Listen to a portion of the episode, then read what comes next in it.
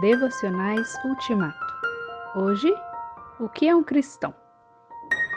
Mas a todos quantos receberam, deu-lhes o poder de serem feitos filhos de Deus. João 1, 12. O que é um cristão? A resposta mais rica que eu conheço é que o cristão é alguém que tem a Deus como Pai. Mas isso não pode ser dito por qualquer pessoa, seja cristã ou não? Com toda certeza, não. A ideia de que todos são filhos de Deus não é encontrada em nenhum lugar da Bíblia. O Antigo Testamento mostra Deus como Pai, não de todos, mas apenas do seu povo, a semente de Abraão.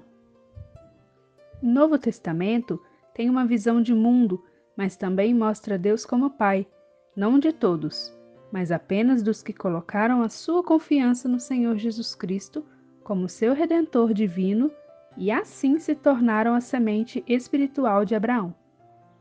Portanto, ser filho de Deus não é um status universal em que todo mundo se encontra por nascimento natural, mas ao invés disso, é um dom sobrenatural que a pessoa recebe ao aceitar Jesus.